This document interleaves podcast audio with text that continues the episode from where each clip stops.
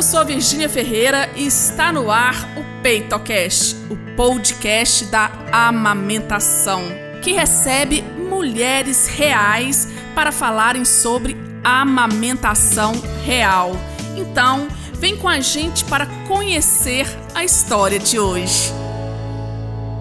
Olá, estamos aqui para gravar o 70 episódio do PeitoCast, o podcast da amamentação real. E a convidada de hoje é a Fladiana. A Fladiana, ela é contadora e artesã, mãe da Mariane, de três aninhos e três meses, mora em Uberlândia. E mês passado foi mês né, dedicado à prematuridade. A Mariane nasceu de 26 semanas e 6 dias. Deve ter sido um sufoco, hein, Fladiana? Muito, 900 graminhas. Menos de um quilo. Olha isso, gente. E ela vai contar para nós a história dela. Fladiana, muito, muito obrigada por ter aceito esse convite e conta aí, fique à vontade para contar a sua história. Ok, Virginia, eu que agradeço, né? É, meu nome é Fladiana, tenho 41 anos, é, sou casada com o Sérgio e em 2018 decidimos ter um bebê. Só que tinha alguns porém. Ele é o segundo casamento e ele já tinha feito vasectomia. Então a gente optou por uma fertilização, né? É, entre alguns dos, dos, sonhos, né, era ser mãe, mas assim, eu nunca tinha feito aquela questão de correr atrás, sabe? E aí, em 2018, numa consulta de, de rotina de ginecologista, já com 37 anos, a médica me alertou: ó, se você quiser ter filho, tem que correr atrás agora, porque o processo de fertilização é mais demorado, né? E assim foi comigo, porque eu fui fazer os exames, para começar o processo, né? Eu e meu marido. E descobri gastrite, descobri vesícula, muita pedra na vesícula, né? E fui tratar tudo isso primeiro. Num desses momentos, por que, que eu tô falando isso? É, que tem um pouquinho a ver com a amamentação, né? É, um médico me passou uma medicação para gastrite muito forte. Aí eu levando, fazendo meu tratamento já para engravidar, levei alguns alguns exames para o ginecologista e ele falou assim: olha, tem um exame aqui muito alterado, que era o do hormônio que eu não lembro da amamentação, não lembro o nome, estava é, muito alterado. Aí a gente foi ver o médico de gastrite tinha me passado uma dosagem muito alta de um medicamento que fez com que meus peitos vazassem leite. Prolactina. Isso tudo. Isso. Minha prolactina estava muito alta. Aí a gente descobriu e falou: não, se quer engravidar, você para agora com esse remédio, né? Porque não tem como. É, sua prolactina tá alta desse jeito, né? Aí a gente descobriu tudo, aí fiz o tratamento e fiz também a, a retirada da vesícula, fiz a operação em dezembro, e em fevereiro a gente começou de novo o processo de exames e fertilização. Graças ao bom Deus, deu tudo certo de primeira, nós conseguimos engravidar né? E em março eu já peguei o positivo, fiquei feliz demais da vida.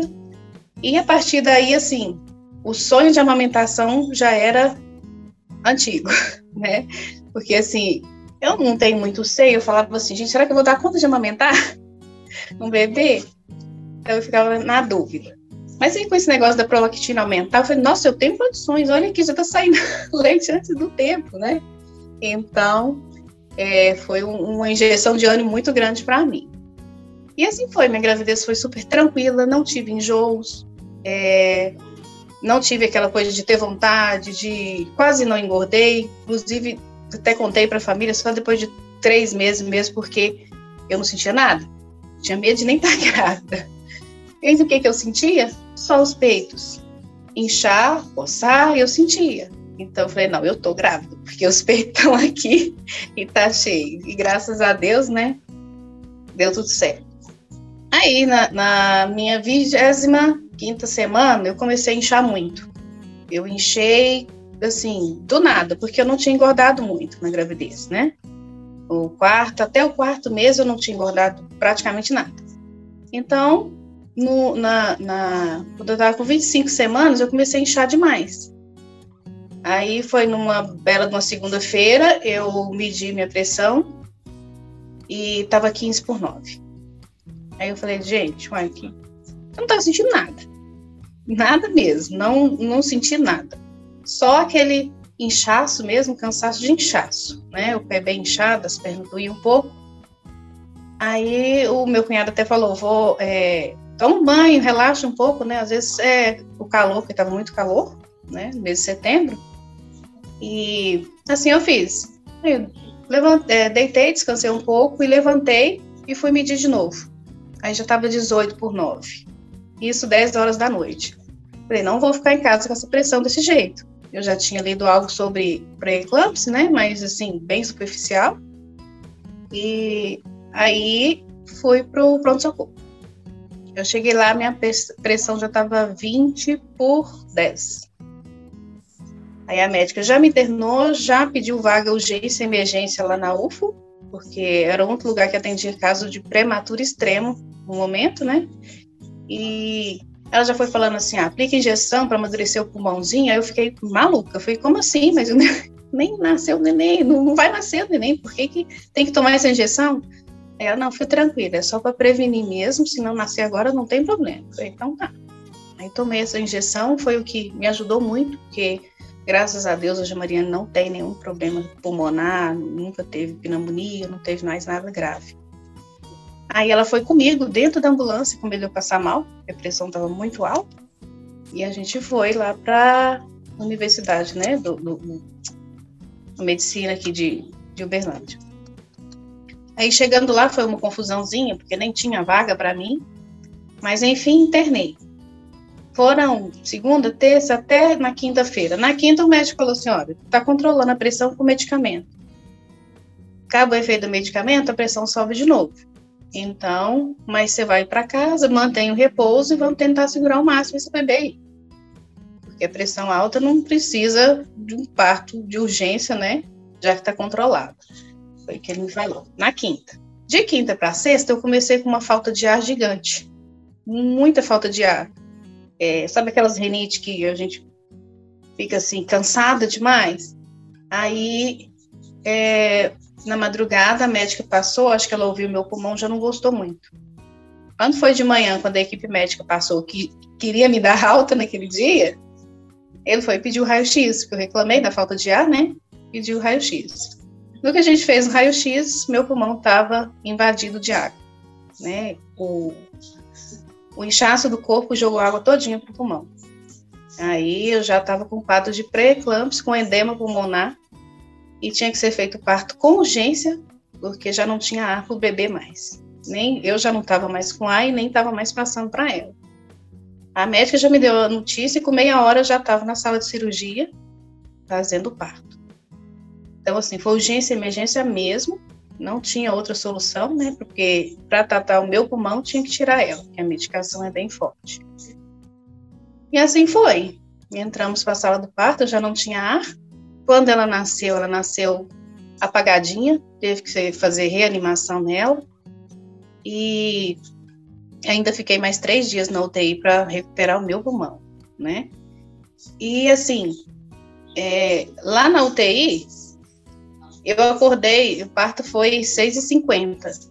Eu acordei 10 horas da noite e, assim, eu não tinha notícia, né? Se estava bem o bebê, não, como é que estava, porque eu não podia receber visita aquele horário, eu não tinha um telefone, não tinha nada para falar para falar com ninguém. Então eu fiquei desesperada, entrei prantos e falava o que está acontecendo. As enfermeiras falavam assim, não, tá tudo bem com seu bebê, tá tudo bem com seu bebê. Ótimo. Naquele mesmo momento, meus peitos já estavam todos vazando. Tudo. Minha roupa, tudo molhado, assim, né? Aquele jaleco do hospital. Foi, moço, mas, assim, eu não tava com o bebê no colo, meu peito vazando e ninguém me falava nada. Né? Eu falava assim, como que eu faço? Aí ela só me dava umas, umas fraldas para me colocar aqui para diminuir o vazamento, né? E eu tossia muito, porque eu tinha que limpar o pulmão, né? Eu tossia muito, aí eu segurava com a barriga cortada, segurava um travesseiro assim e tossia, tossia. Parece que cada vez que eu tossia aí que o leite derramava mesmo. Aí assim, eu ficava, gente, como que eu vou fazer? E ninguém. três dias que eu fiquei lá, ninguém soube me falar o que, que eu tinha que fazer. Eu ouvi uma enfermeira falando assim: ah, as meninas do, do, do banco de leite podiam vir aqui tirar o leite dela. Mas ninguém foi, eu nem sabia que existia banco de leite dentro do hospital, né? É aquela famosa frase, né? Não tem informação, então a gente não sabe o que fazer. Então, eu fiquei assim, perdida.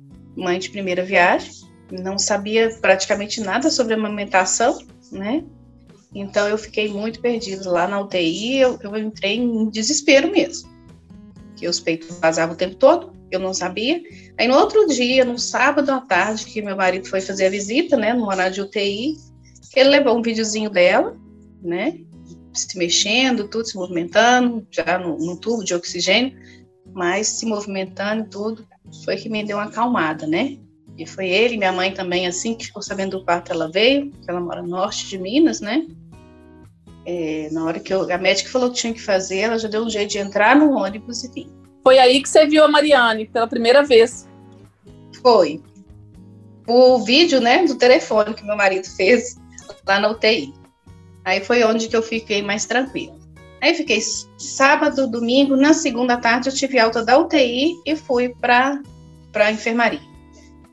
Aí eu fiquei uma semana, indo, não semana não, mas dois dias internada, indo e voltando de cadeira de roda, porque eu tossia tanto e me dava falta de ar, eu não conseguia nem andar sozinha. Então eu ia de cadeira de roda, meu marido me empurrava para não poder ver ela lá. Mas nem podia ficar muito tempo, porque se eu começasse a tossir, tinha que sair, né? Daí no Natal não, não pode ficar tossindo lá dentro.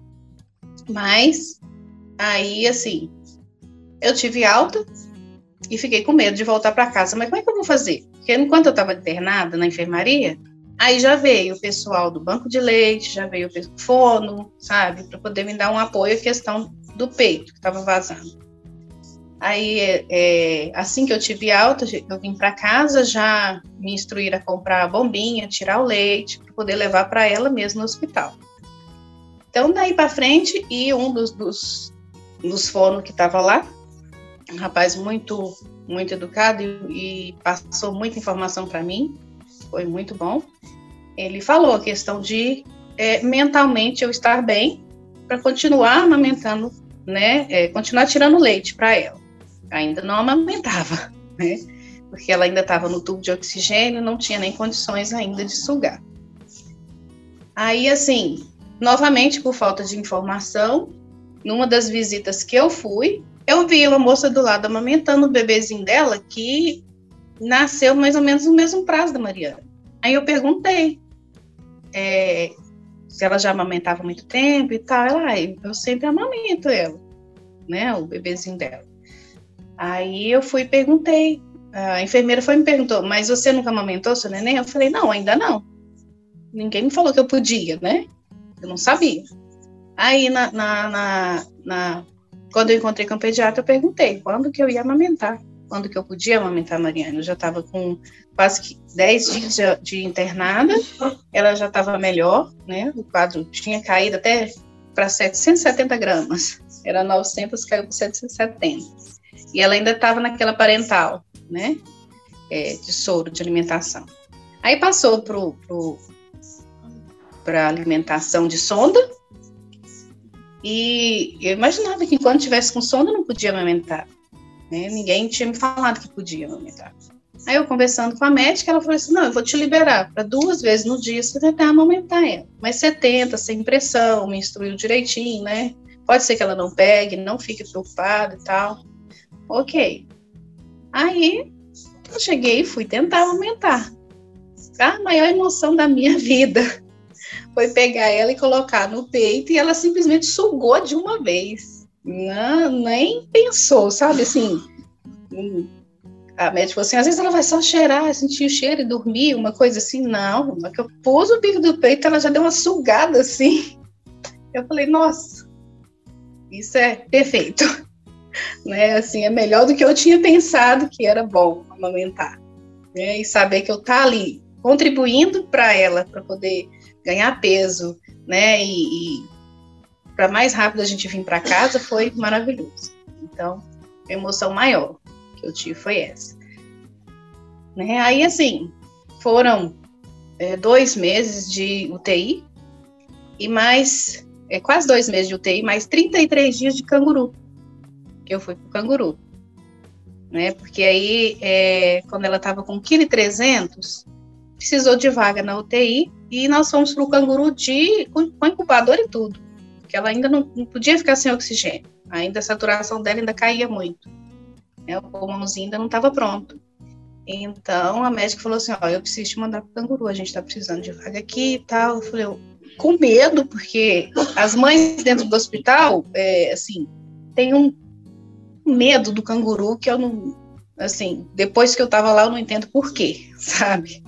Porque para mim foi uma vida estar tá lá dentro e ter as instruções que eu tive, né? Tá certo que tem mãe que é porque tem outro filho, né? Não tem como ir, não tem como ficar o tempo todo. Mas para mim foi escola da vida, unidade canguru né? E o incentivo da doutora responsável pela área também foi perfeito, né? O tempo todo ela falando, né? A amamentação é tudo, só o peito vai alimentar CP. Então, assim, tá bom, né? Aí eu, eu comecei a amamentar na UTI, era duas vezes por dia. Aí eu ia e voltava todos os dias. Aí passou a aumentar. Aí eu ia de manhã, levava o leite que eu tinha tirado da noite, eu tirava, levava para o banco de leite para eles darem na hora que eu não estava. Então, depois que ela começou a aumentar, ela não tomou mais outro leite a não ser o meu e do banco de leite, né? De mães que doam, que às vezes o meu não dava. E eu, eu ficava preocupada, porque eu via gente doando muito leite lá, né? Aquelas mulheres com aquele monte de leite doando, doando. Aí eu chegava em casa, eu tirava, tirava, tirava, mas assim, dava quantidade que parecia que era só para ela não era para mais ninguém. Então eu ficava preocupada que eu tinha que doar mais. Aí, novamente, o fono de lá do banco de leite me instruiu falou: não, é, isso é, é cada um. Você vai ter o leite que sua filha precisa. Né? Se tiver mais, ótimo. Se não tiver, não tem problema. É só você não, não ficar pressionando isso na sua cabeça, que você tem que dar leite para todo mundo, não. Você tem que dar para ela. Mas mesmo assim eu ficava preocupada que às vezes ela mamava, mamava e dormia. Eu falava, mas será que é porque não tem mais leite? Não está sustentando essas coisas? Aí é, ele explicar direitinho que não, não era assim mesmo. Mas aí quando eu fui para o canguru, que eu tinha que dar de três em três horas mamar e mais um complemento no copinho, né? E esse complemento podia ser do meu leite mesmo, que às vezes tinha no banco de leite, né? Que eu tinha levado. Quando eu fui para o canguru, eu já tinha que dormir lá. E tinha que. Pode para mamar de três em três horas, porque o objetivo agora era só ganhar peso, porque graças a Deus ela teve um pouquinho de anemia, mas não precisou de transfusão, e só. Ela nasceu perfeita, não teve nenhum outro problema, e então, assim, o objetivo era ganhar peso, né? Aí, a primeira noite, eu fiquei desesperada, porque tinha que dar mamar, tinha que dar mamar, mas ela ainda estava no oxigênio, e era muito devagar, porque mamar com a sonda aqui, mais oxigênio, né? Então, é, hoje eu vejo o tanto que deve ser difícil, porque eu olho as fotos e falo, gente, tadinha. Eu cobrava dela, mas não tinha que cobrar era nada, porque estava difícil mesmo para ela, tadinha. Ela mamava um pouquinho e dormia. Aí eu ficava assim, muito chateada, porque, gente, como que ela vai ganhar peso se ela não mama? Ela tá mamando só um pouquinho, aí eu com um copinho ela dava dois golinhos e dormia, dois golinhos e dormia. Aí no outro dia perdia 5 gramas, ganhava só 10 graminhas. Falei, meu Deus. É. Aí, assim, eu comecei a ver também por que, que as pessoas não gostam muito do canguru. É, o clima lá dentro é bem, assim, puxado, porque tem todo tipo de bebê. Né? A minha estava perfeita. Mas como eu não entendia praticamente nada de prematuridade e nada de, de, de UTI, de hospital, eu nunca tinha, assim, visto nenhum caso, nem na minha família eu não tinha acompanhado, não sabia nada de prematuridade. Então eu ficava assim, o, o, o bebê da, da, colega do lado passou mal. Nossa, mas pode acontecer comigo também, pode acontecer com minha filha, como é que eu vou reagir, sabe? E é uma pressão, nesse, né? Uma pressão muito grande é o, o, bebê que parou de respirar, aí vem aquela equipe médica todinha, vem físio, vem fono, vem pediatra para tentar reanimar, e aquilo ali tudo com a cabeça a mil, né? Do lado, a gente do lado, que eu não, não tinha como sair, né? Acontecia de repente, tinha até um botãozinho de emergência, quando apertava aquilo lá, a gente ficava doido, né? Que alguma coisa estava acontecendo. Aí, assim, é, é, bem. A unidade de canguru é bem impressionante na cabeça da gente. Mas o que eu tive de bom lá de dentro, é, acaba tudo, porque eu aprendi a cuidar dela, eu aprendi a pega correta, porque ela estava mamando pouco, mas às vezes não pegava direito. Eu ficava com medo dela não pegar, eu chorava, chorava, e o fono vinha e falava: Olha, você tem que estar tá boa mentalmente, o seu leite fica aí. Então, isso foi falado para mim várias vezes. Né? Você tem que ter vontade de amamentar e querer que vai dar certo. Que vai dar. A médica fala assim, eu, falo, mas está pouco leite, não, não, vai amamentar, não vai é, sustentar. Mas a pediatra sustenta, sim, pode ficar tranquila, mãe, pode ficar tranquila. É assim, uma paz, doutora Magda, santa doutora Magda, uma paz que só Jesus que passa para a gente assim, que é, foi uma benção encontrar ela. E aí, com 33, é, 33 dias de, de canguru, na semana que ela ia estava é, chegando em 2 quilos, num pleno domingo eu falei para ela assim, né, a gente conversar, Mariane, a mamãe queria só 20 graminhas para a gente ir embora amanhã, né? E esse domingo, meu marido foi lá para visitar a gente, ele ia sempre à noite. Ele foi reclamando de muita dor na perna né? Ai, subi essa rampa aqui, minhas pernas estão doendo muito. Aí, para me poupar, ele não falou nada. Na segunda-feira, ele internou um trombose e embolia pulmonar. Ele internou. E na segunda-feira, Mariana amanheceu com 2,25 kg. Eu pedi 20 gramas, ela me deu 45. Nossa, aqui, até arrepiei aqui. É. Eu falei para ela, Mari, você é uma bênção na minha vida, meu amor. E chorei junto. E ela sorriu. Eu tenho até uma foto dela na balança. Peladinha, pesando 2,25 e sorrindo para mim. Parecia assim, é hoje que a gente vai embora. Aí, lá pra, depois de, de meio-dia, eu tive a notícia do meu marido, que estava internado com tromboembolia pulmonar. Falei, ai, senhor. Aí eu senti medo de vir embora eu senti medo de vir embora, porque assim, é, é meu apoio aqui, né? Minha mãe não estava aqui na época e tal. Aí falei, doutora, agora eu vou ter alta, mas assim, não querendo ter alta. Ela falou, ó, tem mais um exame que a gente precisa fazer nela, que era é, sobre retinopatia da prematuridade, que o médico só vai vir na quarta. Eu consigo te segurar até quarta-feira para a gente fazer e já, ter, já te liberar com os exames tudo ok dela. Falei, tá, então eu vou esperar eu quero esperar. Né? Aí ficamos na, na, segunda, na terça, aí na quarta, é, ela foi me alta de novo, eu com medo. Com medo de vir embora, porque, gente, aí ela foi falar para mim que era só o peito, eu falei, mas ela não vai passar nenhum leitinho, que eu acho tão pouco meu leite para ela. Ela, não, é só o seu leite, pode ir tranquila para casa. Porque lá, dentro do canguru, eu fiz aquela é, translactação, para poder ajudar ela a ganhar peso. Que lá também isso, com a sondinha. Também foi um Deus nos acuda, porque no dia que eu não conseguia, nossa, eu ficava desesperadinha. Eu ficava louca, porque, gente, esse negócio é muito complicado. Aí já saí, eh, no dia que eu tive alta, já saí do hospital, já comprei um pacote de sonda, com medo de eu não dar leite para ela. E viemos para casa. Aí, assim, meu marido estava internado, e já há três dias tomando medicação. Graças a Deus estava é, recuperando, né? E foi o, o, filho dele mais velho que veio, né? E foi um apoio para a gente, os, os, filhos dele, do, os irmãos da Mariana mais velho veio.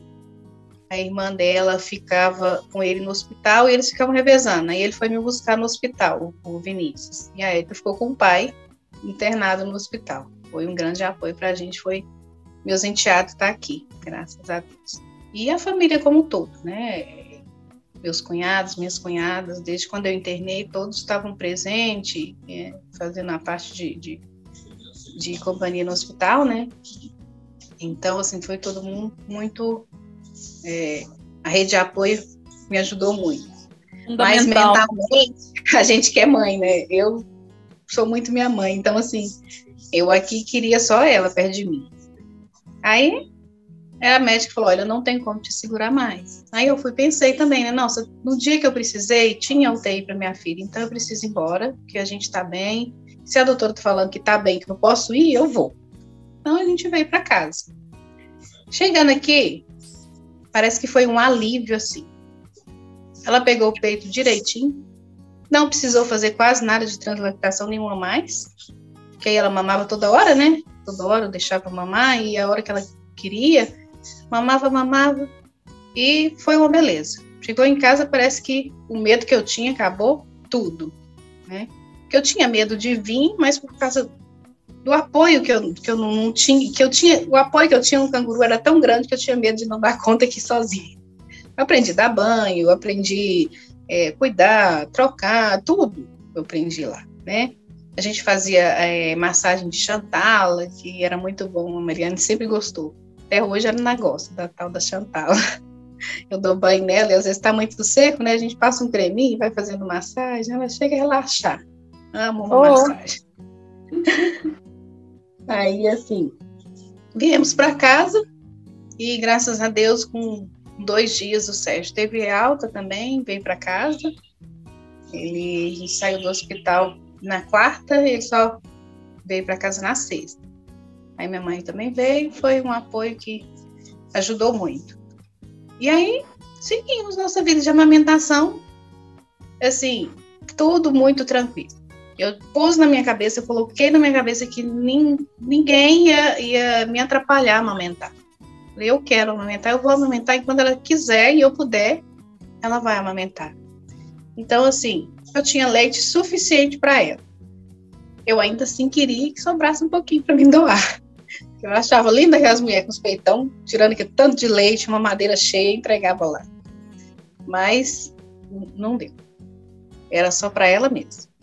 Ela mamava um peito, depois mamava o outro e não dava tempo nem de vazar. O tempo todo ela mamava. E graças a Deus ela chegou no peso, né? E nas consultas eu sempre ouvia é, as médicas falando, né? Tem que fazer todo o acompanhamento, acompanhamento direitinho com os profissionais, porque o prematuro extremo ele pode ter sequela até dois anos de idade.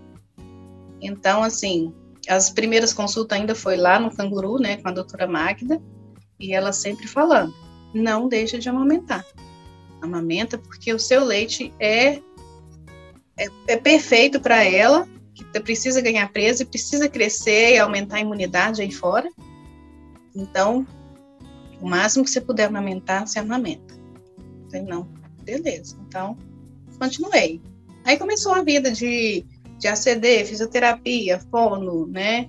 E tudo que mandou fazer eu fiz. E fiz mais um pouco, né? Porque eu fazia na, na, na, na rede hospitalar e fazia em casa com a Amandinha. A Amandinha foi top. Desde quando ela começou a terapia, ela já vinha aqui duas, três vezes por semana e a gente já fazia fisioterapia.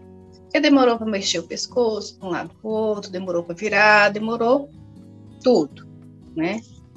Aí demorou para engatinhar, mas no tempo dela, ela foi fazendo tudo e respondendo muito bem, né? Cada incentivo que a gente dava, ela respondia muito bem. E assim foi. Aí andou, falou, e o meu medo das sequelas, né? Sempre é ouvir.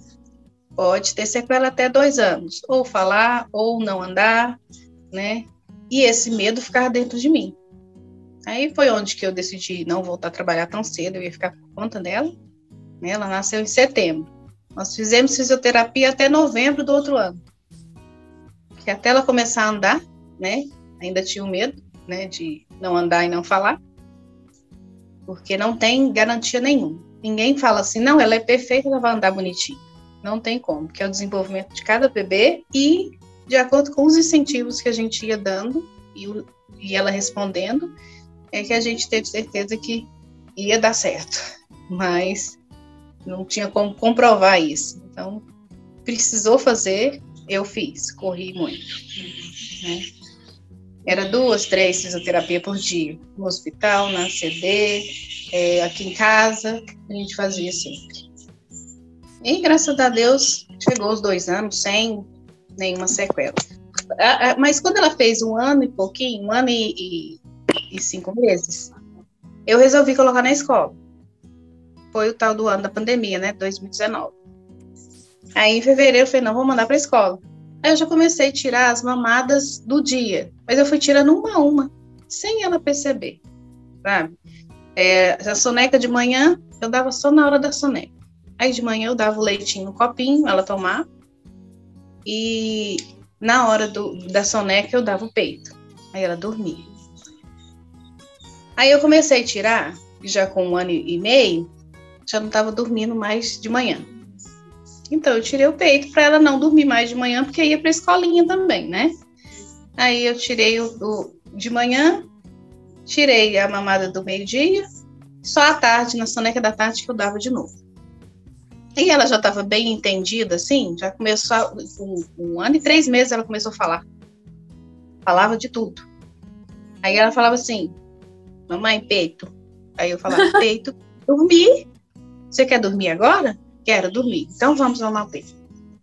Né? Aí eu mamava. Então vamos dormir, Mariana? Não, eu não quero dormir. Então, o peito é só para dormir. Aí ela, ela me repetia, peito para dormir. É, peto, primeiro era peco, peco, peto, peto. E assim, eu nunca, nunca ensinei a falar PT, essas outras coisas. Eu sempre falava peito, peito, e ela começou a falar peco, peco, peto, peto. E até ela falou peito certinho. E até hoje eu falo, mamãe, o peito? Ah, aí assim, com a ida para a escola, eu tirei as mamadas durante o dia, né? Deixei só para a soneca da tarde e, e à noite, na hora de dormir à noite. E à noite, essa menina mamou a noite inteira. Aliás, assim, agora que desmamou é que eu sei o que é dormir uma noite inteira, porque até então não tinha dormido nenhuma noite inteira. Mas, assim, nunca me incomodou também. Nunca tive problema de acordar para dar mamar para ela. E, assim, várias vezes eu acordava muito cansada e sentava ali, apagava com ela na almofadinha mamãe, várias vezes.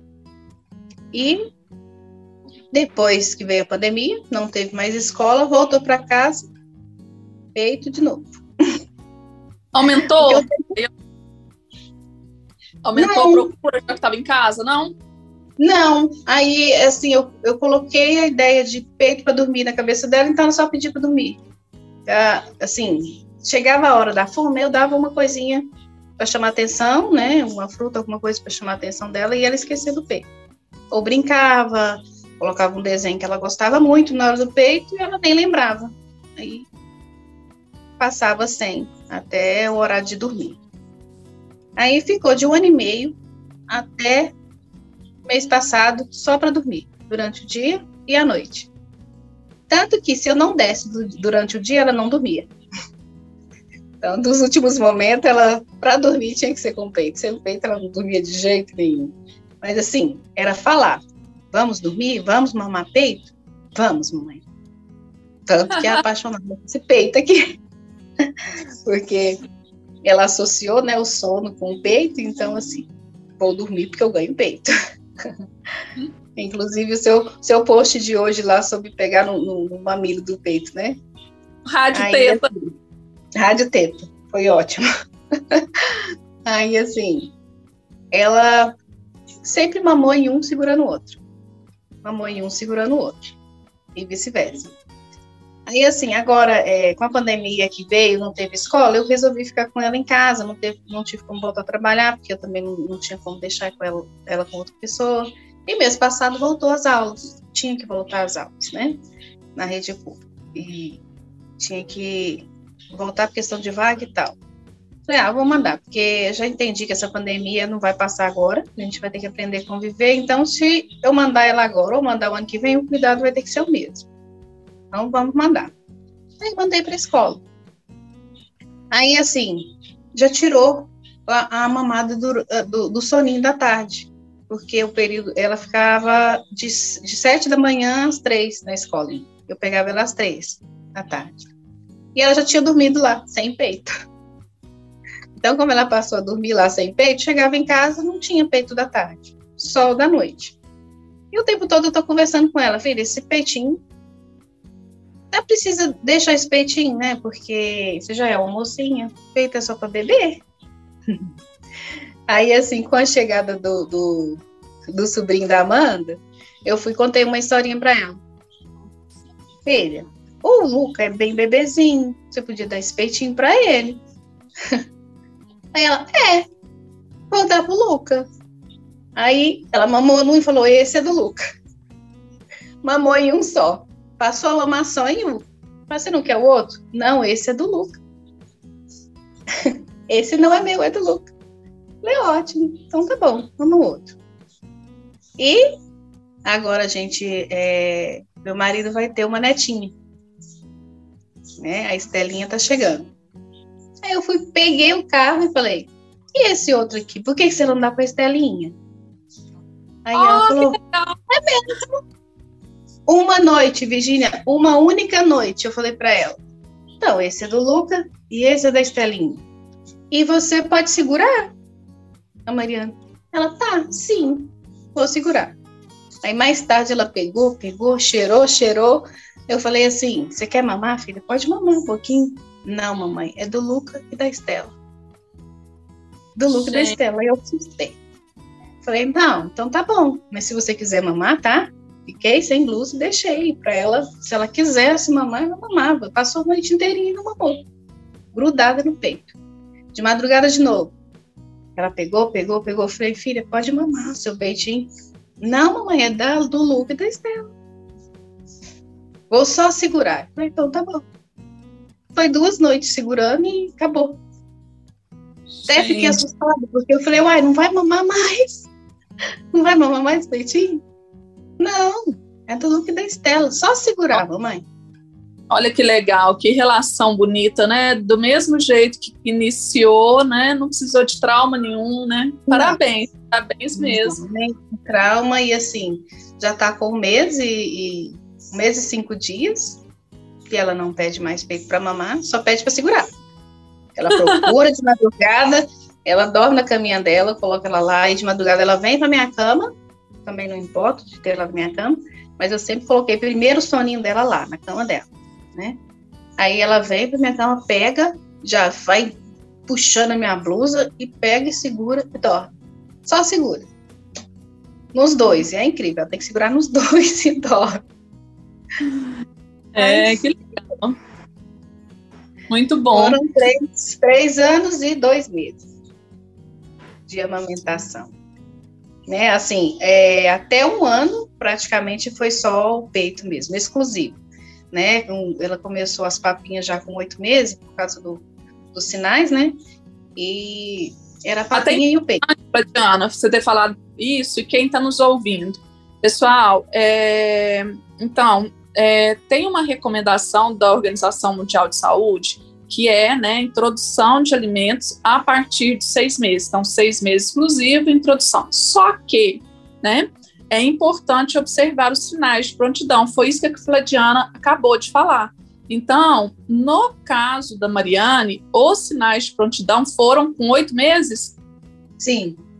Aproximadamente com oito A gente tentou antes, mas a Amanda é, ela ficava assim, com o pescocinho, né? Ainda não, não não, não sentava direitinho, sabe? Então, assim, a gente tentou um pouquinho mais tarde. Eu tentei, mas não deu certo. Oito meses já, já passou a alimentar todos os dias. Isso, é. tem a questão da idade corrigida também, né? É, então, assim, é importante. Que eu vejo uma ansiedade das mães, né, Fladiana, é, com essa introdução alimentar, né? Também. Então, mas assim, eu ficava tão tranquila que estava dando certo o peito. Eu, na primeira consulta que eu vi que ela tinha engordado, sem nada, só com peito, eu falei, gente, é peito, vamos dar peito. Se está dando certo, eu não vou preocupar com leite. Eu me preocupei com um ano e meio que eu ia mandar para a escola, que aí, assim, lá toma leite, né? É, eu tinha que mandar mamadeira. Então, assim, um ano e meio eu introduzi a, a, a mamadeira por causa da escola, porque nem assim eu não queria muito, sabe? Mas né, a preocupação de mãe vai ficar com fome e tal. E acabei incluindo a mamadeira, mas era só para dormir também, mamadeira, né? E aí, assim, até hoje ela ainda toma uma mamadeira para dormir à noite.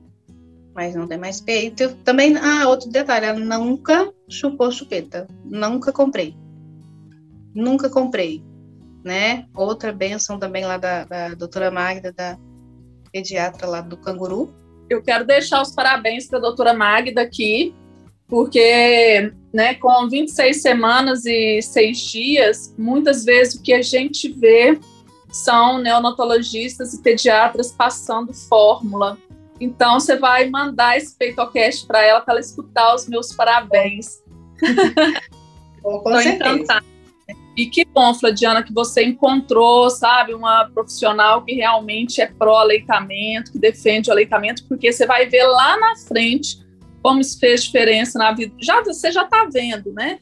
Mas como uhum. que isso fez diferença na vida da Mariana. Eu vou te fazer uma pergunta agora, é o seguinte: o que que você, quando ouve a palavra amamentação hoje, o que que você sente? O que que é a primeira coisa que vem na sua cabeça?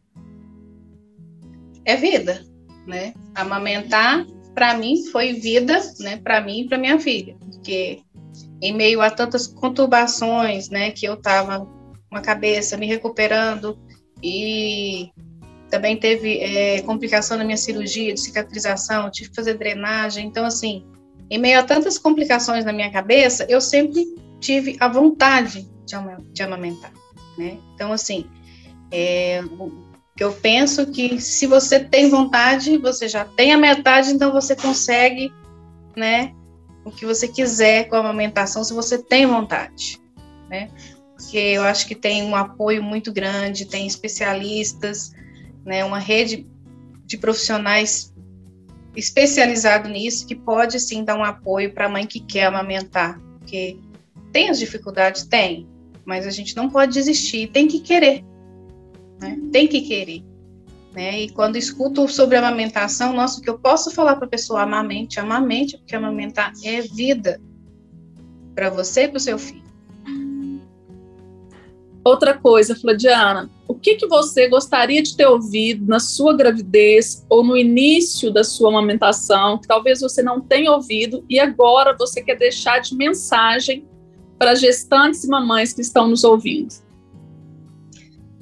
Então, é, é, às vezes que eu teria que ter ouvido antes, mas é, eu ouvi, que é tenha calma e fique com a cabeça tranquila, né?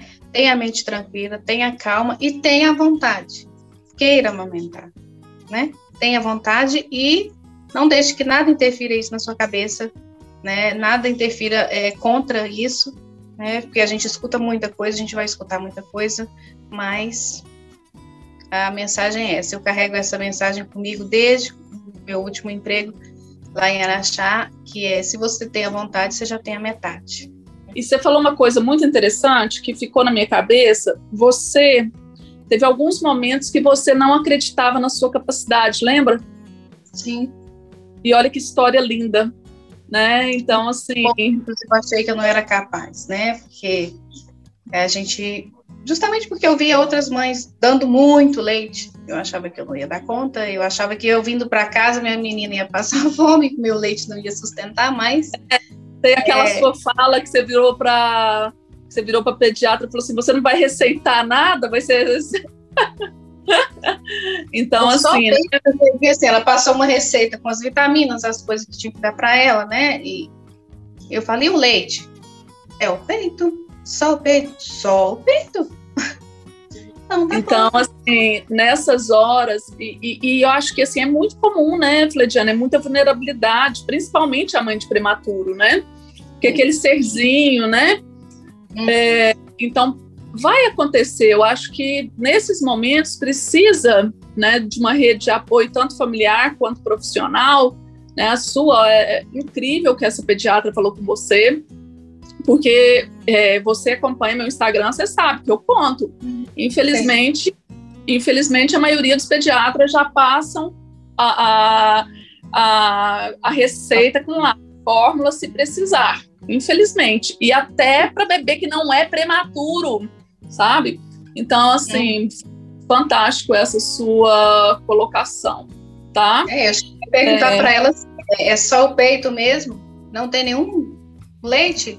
Não, não tem, não precisa. Ela foi bem clara, não tem e não precisa. Tá? A gente vai fazer acompanhamento e você vai vir aqui, você vai ver que seu neném vai ganhar peso com seu peito.